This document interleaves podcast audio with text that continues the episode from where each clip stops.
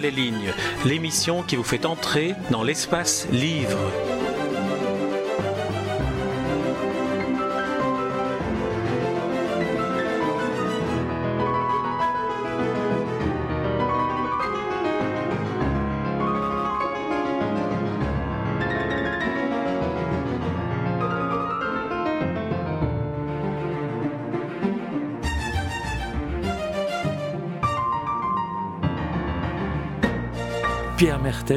Vous publiez euh, en 1978 euh, votre roman Terre d'asile, et, comme avec tous vos romans, lorsqu'on les relit 20 ou 30 ans après, euh, cette nouvelle lecture leur donne une, vraie configuration universelle. On sort du temps, on sort de la géographie, et ici on sort de l'histoire immédiate.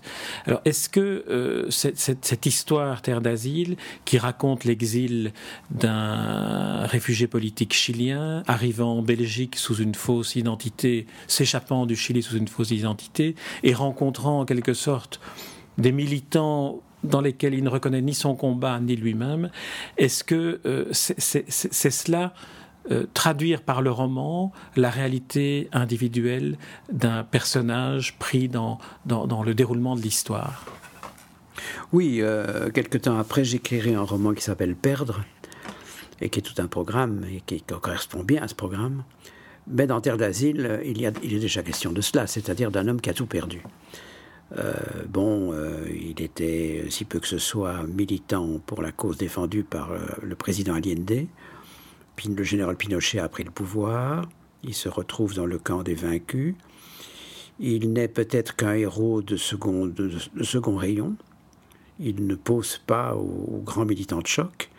Il est néanmoins torturé, il est en perdition, il se, il se réfugie dans un jardin d'ambassade, il se trouve que c'est l'ambassade de Belgique, et il va obtenir l'occasion de, de rejoindre un pays aussi petit que le sien, un peu comme Robinson Crusoe euh, regagne son, regagne son île, enfin c'est un peu ça, il se trouve dans une position vraiment d'insulaire. Il a tout perdu, il a perdu son pays, il a perdu sa révolution, il a perdu sa femme, il a perdu la santé aussi parce que la torture a fait des ravages. Et il va tout devoir regagner. Mais pas du tout de façon spectaculaire, ni même ostentatoire, mais comme une fourmi, comme une taupe. Euh, il regagne le terrain perdu, je dirais, phase par phase, point par point, euh, patiemment, mais avec ténacité. Et je ne le lâche à, à la fin du livre que quand, que quand il a à peu près tout retrouvé mais pas de façon héroïque, encore une fois, pas de façon théâtrale, de façon presque imperceptible, mm. invisible. Il est de nouveau aimable pour une femme, il croit de nouveau à quelque chose, il habite de nouveau un pays, il y a de nouveau une cause à défendre et un métier à exercer. Et une fois qu'il en est là, ben je l'abandonne parce que l'avenir lui appartient peut-être, mais ce n'est plus mon affaire. On a dit la traversée du no man's land pour moi, si vous voulez. Il a perdu une frontière et il en gagne une autre. C'est la traversée d'un no man's land. Voilà. On, on, on, a dit ou on a, on a écrit sur euh, certains de vos romans, et c'est d'ailleurs le titre d'un de vos essais, que vous êtes un romancier du double. Et ici, j'ai eu le sentiment que euh, c'était un roman de l'imposture autant que du double. C'est vrai. Euh, mes romans sont pleins d'amour, ils sont pleins d'êtres diaboliques, ils sont pleins de traîtres et d'imposteurs. C'est essentiellement l'ennemi, c'est essentiellement ça. Puisque ma... s'il y a un mot qui me hante, c'est le mot négationnisme, c'est-à-dire le, traître par négation, par déni. Et il est entouré. Mes personnages sont toujours entourés de traîtres. Paul Sanchotte a, autour de lui quelqu'un qui s'appelle Wolfram, qui est un traître, qui veut vraiment sa perte. Et dans le cas de Morales aussi, il a tout le temps affaire à des, à des imposteurs, bon, notamment ces militants purs et durs qui évidemment n'ont jamais connu la révolution que dans les bistrots de Bruxelles, euh, et pour rien au monde n'auraient mis les pieds dans une vraie révolution, et qui sont des donneurs de leçons dogmatiques euh, qui lui reprochent euh, finalement son manque d'appartenance à, un grand parti, et qui voient dans lui une espèce d'outsidaire qui n'aurait été torturé que par inadvertance en quelque sorte. Hein un Fabrice égaré à Waterloo, euh, qui ne sait même pas ce qui lui arrive et qui n'en a pas tiré toutes les leçons, et qu'on aimerait tellement voir en lui un héros majeur avec un H majuscule, un M majuscule. Et racontez-nous votre torture, camarade, comment ça se passait, est-ce que vous aviez vraiment mal, enfin. Un jour, il a affaire à une femme qui lui dit ça comment c'était la torture? Et alors, un peu perversement, il lui dit mais Tu sais, va te mouiller les doigts à la salle de bain, puis mets-les dans la prise de courant. Alors peut-être tu sauras.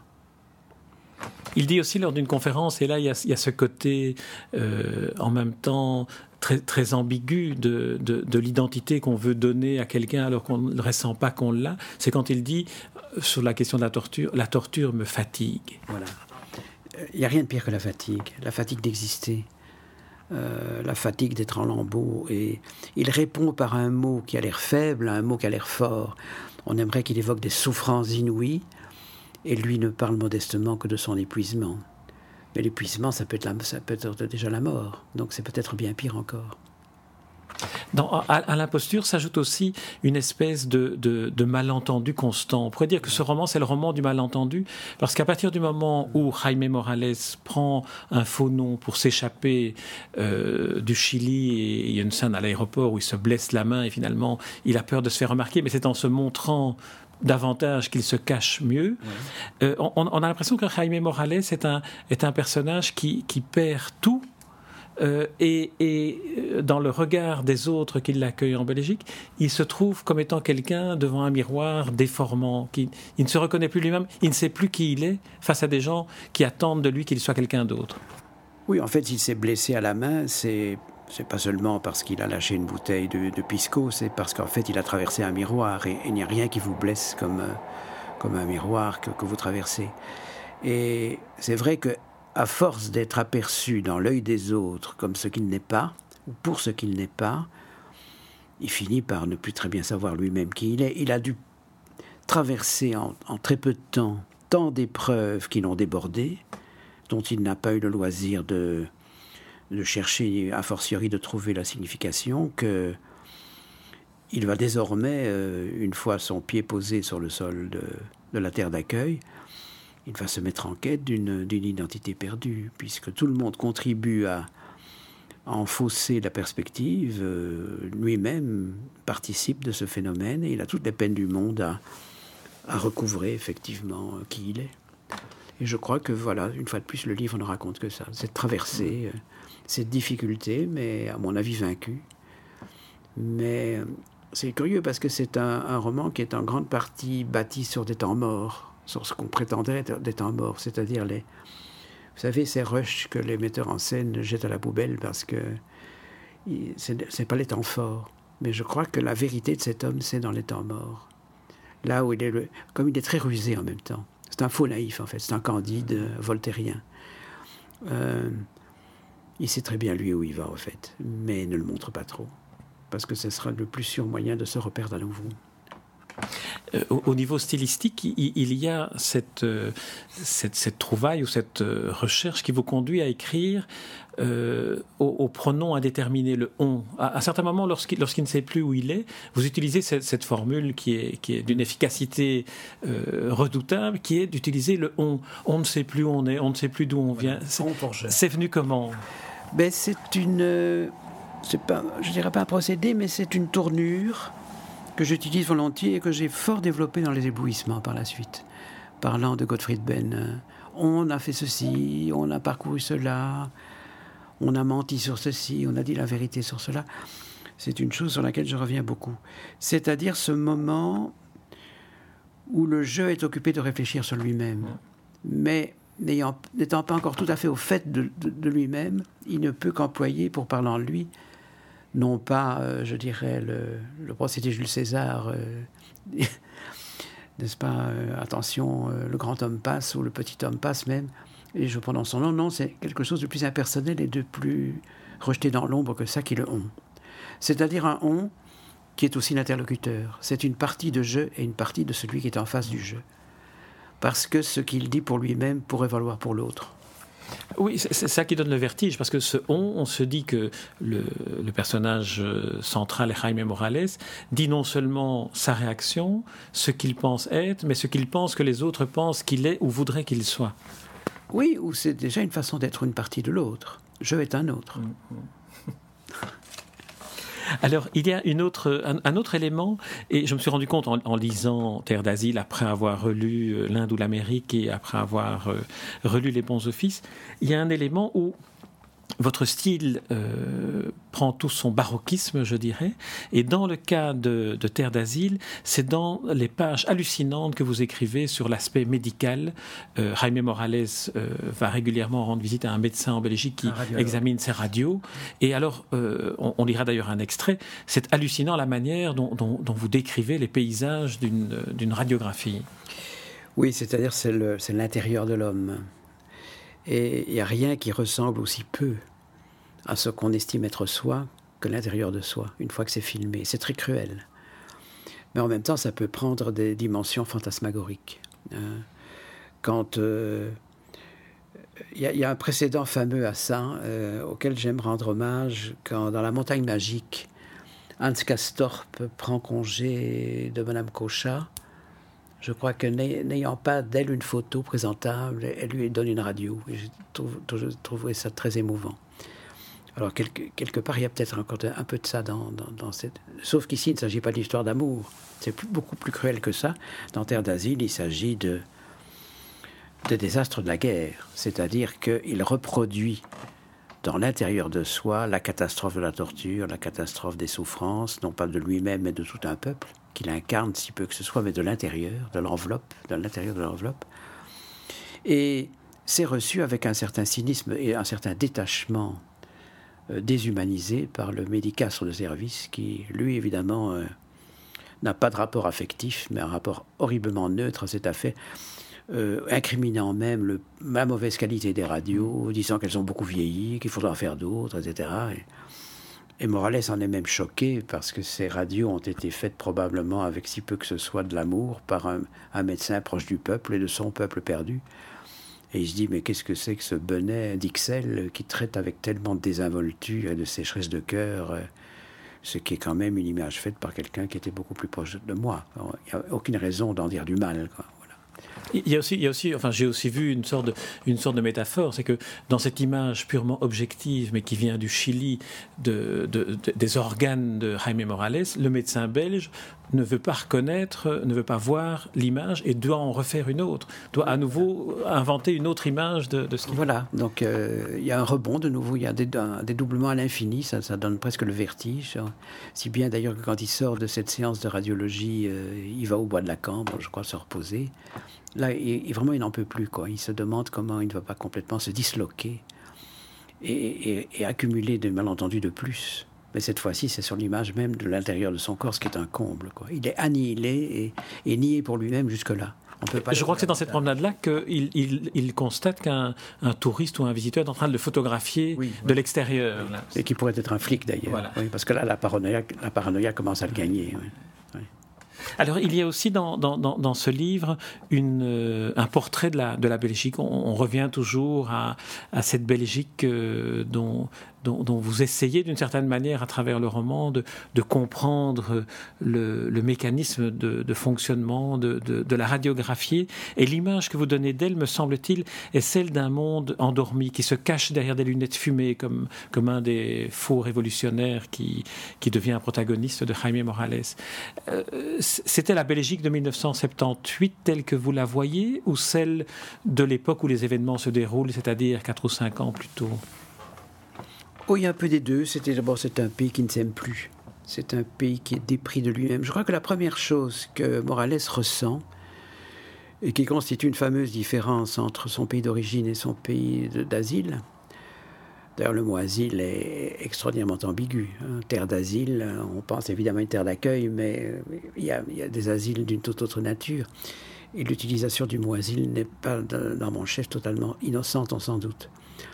D'autant plus que cet accueil est relatif.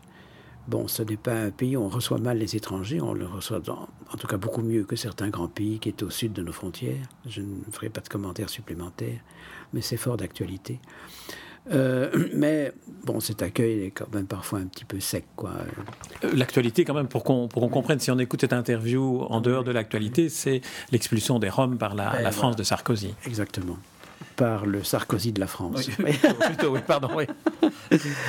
Alors, euh, Voilà, donc euh, de fait, euh, Morales, si vous voulez, bien au-delà d'une espèce de suprême nostalgie, reste terriblement attaché à cette terre et il est étonné d'avoir affaire à un pays où les gens paraissent ne pas aimer le leur, enfin où, où les rapports avec le pays sont toujours un peu conflictuels, sont toujours tissés d'amour-haine, dans une espèce de masochisme. Je, je parlais surtout de masochisme. Un pays qui ne s'aime pas à ce point, c'est vraiment qu'il est maso. Quoi. Et, parce qu'il ne s'avoue pas son amour. D'où ce, goût que nous avons, et chose qui heurte beaucoup Morales, pour l'autodérision. On nous félicite souvent de faire dans l'autodérisionnement.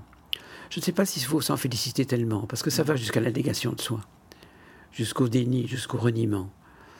Et donc ça n'est pas si sympathique que ça, et c'est rarement drôle.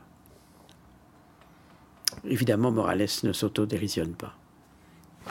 Dans, le roman, on, retrouve aussi ce, double du romancier, ce double de vous-même, qui ici est un, est un journaliste, euh, journaliste qui veut écrire sur Jaime Morales et donc qui, donne un autre, un autre angle, d'attaque pour le, lecteur du roman cette fois-ci, et qui le met en même temps, euh, met en même temps le livre en perspective sur une sorte d'interrogation sur euh, à quoi bon écrire et de quelle manière écrire. Est-ce que c'est une interrogation qui, qui, vous traverse, vous, Pierre Mertens, euh, lorsque, lorsque, vous mettez en scène des personnages comme, comme celui d'un écrivain, qu'il soit journaliste ou qu'il soit, qu'il soit rapporteur? Oui, c'est-à-dire que je crois que c'est dit, je vais le dire plus maladroitement que ce n'est dit dans, dans, le roman, mais c'est une parole ver, comme ça, un verbe purement verbal. On, on écrit euh, on écrit pour savoir euh, qui on est, et on écrit des romans, plus particulièrement, pour savoir même ce qu'on ne sait pas qu'on est. C'est-à-dire, euh, là, on part vraiment à la conquête de l'inconnu. On peut écrire en sachant très bien qui on est et pour le mettre comme ça à plat. Mais quand on écrit une fiction, forcément, on est emporté plus loin. On passe à travers le miroir, sans, sans se couper, si possible en se coupant même un peu, et un, un peu de sang, c'est pas plus mal pour dire la vérité des choses. Mais voilà, c'est là que la, découverte du vrai secret a quelque chance de se faire. On découvre, à mon avis, mieux le secret de l'incendie de Moscou dans Guerre et Paix que dans des livres d'histoire sur l'incendie de Moscou. Je crois que c'est le privilège du, du, romancier, ce qui fait que quand on a affaire à ces lecteurs qui nous entourent souvent, Jean, et vous le savez bien, moi, je ne lis pas de romans parce que je ne lis que des livres sérieux. C'est une parole d'une connerie euh, abyssale, quoi. Parce que s'il y a quelque chose de découvrir le sérieux de l'histoire, c'est surtout dans les romans qu'on la découvre. On découvre plus euh, la, la, vérité d'une certaine histoire de France dans la Semaine sainte d'Aragon que dans beaucoup de livres contemporains qui prétendent parler des mêmes événements. Et euh, allons un peu plus loin dans, dans cette, euh, dans cette question-là. Ça vient, de, ça vient de quoi, selon vous, romancier, euh, que, que, le roman, le romanesque, la fiction disent davantage que, que, que l'histoire euh, objective, entre guillemets? Ça vient du, du, du style, du, du, personnage, de, de, de l'intrusion de, de l'intime? elle-même, de, de l'invention de soi, du mentir vrai? Euh, il faut savoir mentir pour dire la vérité. Ça, c'est une chose qu'Aragon a très très bien formulée euh, dans une formule lapidaire. Euh, je crois que c'est vrai. On, a, on prend un risque. Mmh. On prend un risque de plus. Euh, si on écrit sur les frontières pour rester en deçà, c'est quand même pas très passionnant. Mmh. Si se mettre en route et voyager, c'est franchir une frontière pour aller vers l'inconnu, c'est beaucoup plus exaltant et on a beaucoup plus de chances d'élargir le territoire déjà menu qu'on occupe. Dans Terre d'asile, vous mettez en scène des personnages euh, réels en leur donnant leur propre euh, identité. Je pense notamment à Françoise Lalande, mmh. euh, qui, qui, est un nom qui n'est pas un nom inventé. Non, non. Qu'est-ce qu'apportait l'intrusion dans le romanesque d'un personnage avec sa propre identité? Ben, J'ai fait ça dans, dans Une Royale, c'est-à-dire qu'en fait, j'aime bien faire co cohabiter des personnages inventés qui sont peut-être finalement plus réels que nature, et des personnages euh, soi-disant historiques qui finalement sont peut-être réinventés aussi plus que nature. C'est-à-dire que c'est un jeu, c'est un jeu de miroir où on risque de s'égarer un petit peu et ça m'amuse quand même aussi. Euh, qui dit que la Françoise Lalande que je donne à voir soit la, soit la bonne, soit la réelle qui dit que Morales ne soit pas plus vrai qu'elle, ne soit pas plus réel qu'elle. Mais pourquoi tout à coup ne pas donner un nom d'un personnage connu et de les faire cohabiter? Je crois que le roman a toujours fait ça. bon, je parlais de Guerre et Paix il y a un instant. Bon, finalement, dans, le cas de Léopold III et de Baudin, on prenait des personnages publics. Le général Koutou, est-ce que Pierre Bezoukov, qui est un, homme inventé, n'est pas plus vrai finalement que le général Koutouzov, responsable de tant de débâcles et peut-être de coups de génie aussi militaires, et qui a réellement existé, n'est pas plus, plus une ombre de, de Bezoukov que, qu'on pourrait le croire. C'est-à-dire, euh, moi, ça ne me gêne pas de voir comme ça s'entrechoquer des gens qui soi-disant ont existé, je dis bien soi-disant, mmh. ou soi-disant pas tout le monde entre dans la fiction d'une certaine manière. Voilà. Ils sont tous. Même Napoléon est inventé. Le Napoléon Tolstoï est évidemment autant inventé que Pierre Bezoukov ou le prince André. Alors Pierre Martin, pour terminer ce premier entretien sur, euh, sur Tel d'Asile avant la lecture, j'aimerais que vous me commentiez, et c'est peut-être un exercice un peu, un peu paradoxal, euh, la préface que Michel Del Castillo a fait pour euh, l'édition, en tout cas l'édition Babel du, du roman Terre d'Asile. Et Michel Del Castillo, à, qui vous, vous avez dédié une de vos nouvelles de, des phoques de San Francisco, qui est un, recueil de nouvelles. le, le fait que ce Michel Del Castillo qui préface Terre d'asile en particulier, cela donne, quoi comme grille de lecture? En fait, la rencontre avec Michel s'est faite autour des éblouissements. Je crois qu'il sortait en même temps que moi, et nous étions côte à côte dans une salle de service de presse aux éditions du Seuil, autant bien heureux où cette magnifique maison était encore établie au 27 rue Jacob alors qu'elle vient, vous savez, d'aller se déloger du côté d'un périphérique, ce que je trouve assez triste. Nous étions là dans une petite salle où nous signions nos livres côte à côte. Je crois que le livre qu'il signait de lui-même, c'était Le démon de l'oubli. Hmm. Je crois ne pas me tromper. En tout cas, c'est un livre de lui, Le démon de l'oubli, et je crois bien que c'était celui-là. Et je trouvais ça formidable parce que, d'une certaine manière, Le démon de l'oubli, c'est aussi ce qui se trouve logé dans dans les éblouissements. Et alors, euh, nous étions là pour deux, trois jours, puisqu'il y avait des centaines de livres à signer. Et nous étions logés dans un hôtel, je crois que c'est l'hôtel des Marronniers, euh, ou 19 rue Jacob, ou je sais pas, ou 21. Et nous avons passé, semble-t-il, la nuit à lire l'autre. Moi, j'ai lu Le démon de l'oubli, il a lu Les éblouissements et il m'a embrassé le lendemain, il adorait le bouquin.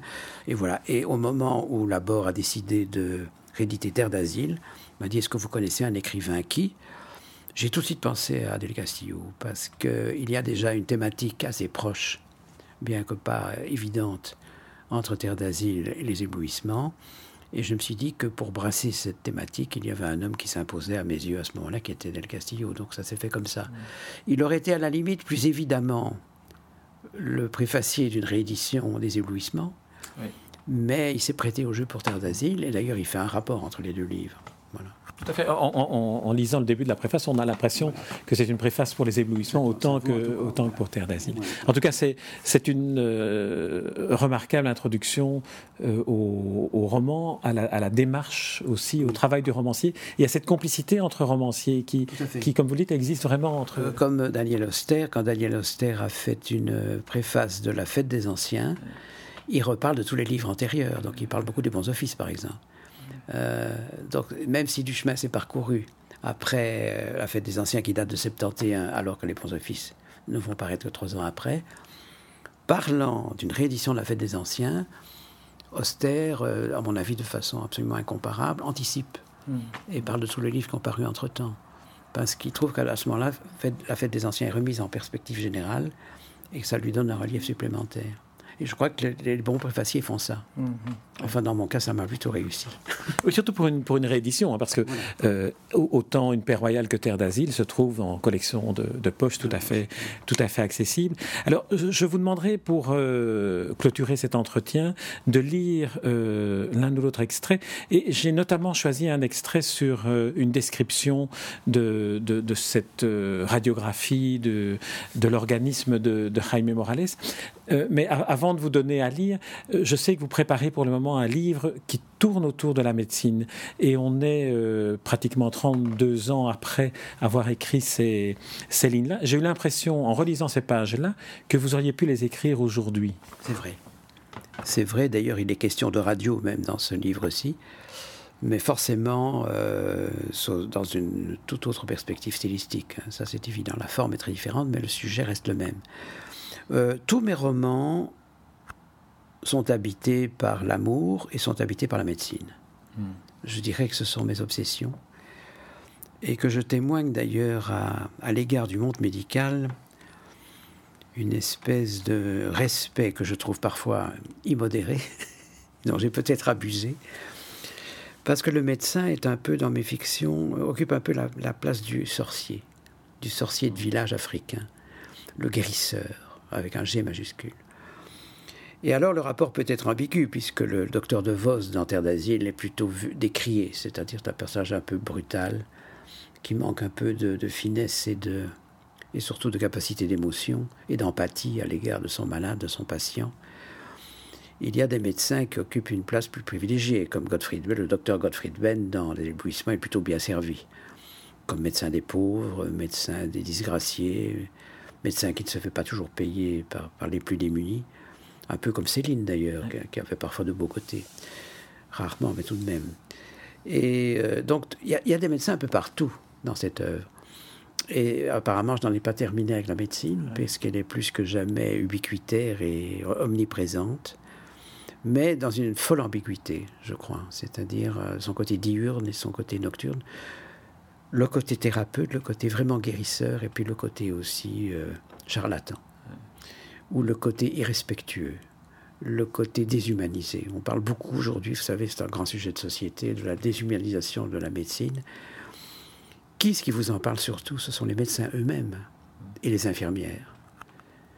Euh, j'ai des dialogues à l'infini avec les infirmières chaque fois que je me fais hospitaliser, pas seulement lorsqu'elles sont jolies, mais euh, pour euh, cette appréhension calme généralement extraordinairement généreuses, de femmes qui ne se retrouvent pas, ou, d'hommes, en parlant des infirmiers, qui ne se retrouvent pas pétrifiés dans une posture de maître, dans une posture magistrale. On revient à ma répulsion pour les maîtres, mais dans une espèce d'humilité et en même temps, ce sont des intervenantes indispensables, dont tout le monde sait qu'elles sont absolument, qu'elles jouent un rôle capital, d'intercesseurs en quelque sorte, d'intermédiaires entre le guérisseur et le malade, mais qui sont souvent très maltraités, pas seulement socialement, mais humainement, parce que ce sont des fourmis d'une fourmilière, alors que le, médecin aimerait bien qu'on le voit comme la, reine des abeilles. Mais il ne faut pas se laisser leurrer par ça. Et euh, sans infirmière, il n'y a pas de médecine possible.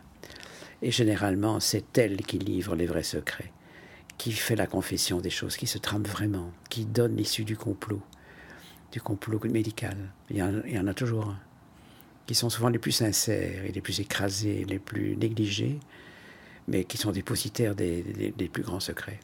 Il y a dans le roman que je suis occupé d'écrire une part importante réservée à ces femmes et à ces hommes-là. Voilà. Est-ce que vous avez déjà un titre? Parce que vous avez un sens du titre toujours. Je, ne livre jamais mes titres à l'avance. J'ai trop peur qu'on me les vole.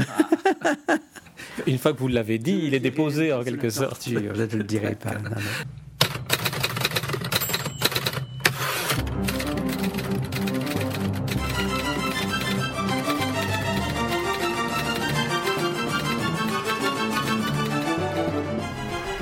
Les lignes, l'émission qui vous fait entrer dans l'espace livre.